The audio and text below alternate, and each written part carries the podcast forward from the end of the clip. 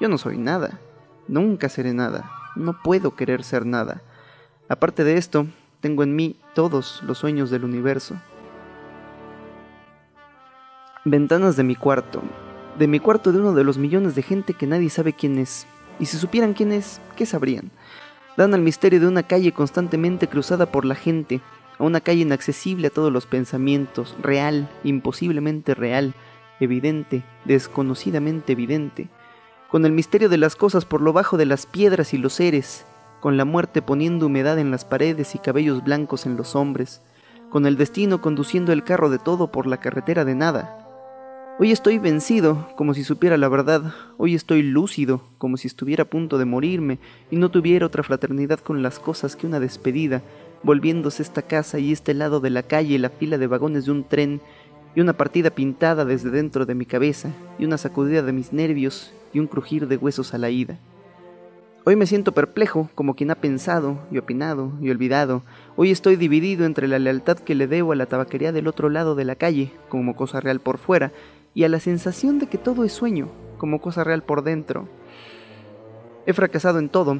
Como no me hice ningún propósito, quizá todo no fuera nada. Todo lo que me enseñaron lo eché por el traspatio de la casa. Me fui al campo con grandes proyectos, pero solo encontré ahí hierbas y árboles, y cuando había gente era igual que la otra. Me aparto de la ventana, me siento en una silla. ¿En qué voy a pensar? ¿Qué sé yo del qué seré? Yo que no sé lo que soy. Ser lo que pienso, pero pienso ser tantas cosas. Y hay tantos que piensan ser lo mismo que no puede haber tantos. Un genio, en este momento cien mil cerebros se juzgan en sueños genios como yo, y la historia no distinguirá, quién sabe, ni a uno, ni habrá si no estiércol de tantas conquistas futuras. Nah, no creo en mí. En todos los manicomios hay locos perdidos con tantas convicciones. Yo que no tengo ninguna convicción, soy más convincente o menos convincente. No, ni en mí. En cuántas buhardillas y no buhardillas del mundo no hay en estos momentos genios para sí mismos soñando. Cuántas aspiraciones altas y nobles y lúcidas, sí, verdaderamente altas y nobles y lúcidas, y quién sabe si realizables, no verán nunca la luz del sol verdadero, ni encontrarán quien les preste oídos. El mundo es para quien nace para conquistarlo, y no para quien sueña que puede conquistarlo, aunque tenga razón. He soñado más que lo que hizo Napoleón, He estrechado contra el pecho hipotético más humanidades que Cristo. He pensado en secreto filosofías que ningún canta escrito, pero soy, y quizá lo sea siempre, el de la buhardilla, aunque no vive en ella. Seré siempre el que no ha nacido para eso. Seré siempre el que tenía condiciones. Seré siempre el que esperó que le abrieran la puerta al pie de una pared sin puerta y cantó la canción del infinito en un gallinero y oyó la voz de Dios en un pozo tapado. Creer en mí, no, ni en nada.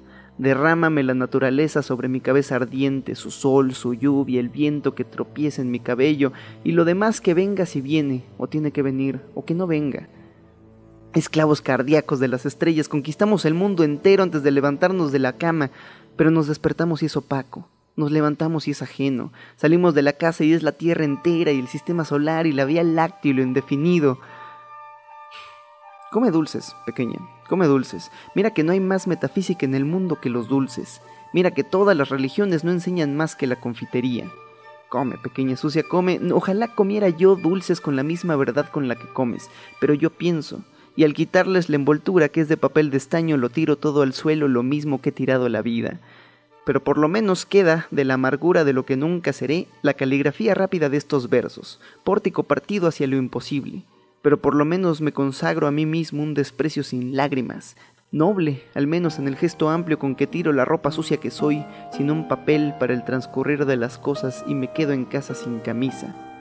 Tú que consuelas, que no existes y por eso consuelas, oh diosa griega concebida como una estatua que estuviese viva, oh patricia romana imposiblemente noble y nefasta, oh princesa de trovadores gentilísima y disimulada, o marquesa del siglo XVIII, descotada y lejana, o meretriz célebre de los tiempos de nuestros padres, o no sé qué moderno, no me imagino bien qué, todo esto, sea lo que sea, lo que seas, si puedes inspirar que inspire. Mi corazón es una cubeta vacía. Como invocan espíritus los que invocan espíritus, me invoco a mí mismo y no encuentro nada. Me acerco a la ventana y veo a la calle con absoluta claridad. Veo las tiendas, veo las aceras, veo los coches que pasan, veo a los entes vivos vestidos que se cruzan, veo a los perros que también existen y todo esto me pesa como una condena al destierro. y todo esto es ajeno, como todo. He vivido, estudiado, amado y hasta creído, y hoy no hay un mendigo al que no envidie solo por no ser yo. Miro los andrajos de cada uno y las llagas y la mentira y pienso, puede que nunca hayas vivido, ni estudiado, ni amado, ni creído, porque es posible crear la realidad de todo esto sin hacer nada de eso. Puede que hayas existido tan solo como un lagarto al que le cortan el rabo y que es un rabo más acá del lagarto, removidamente. He hecho de mí lo que no sabía, y lo que podía hacer de mí no lo he hecho. El disfraz que me puse estaba equivocado, me conocieron enseguida por quien no era y no los desmentí, y me perdí. Cuando quise quitarme el antifaz lo tenía pegado a la cara. Cuando me lo quité y me miré en el espejo ya había envejecido. Estaba borracho, no sabía llevar el dominó que no me había quitado.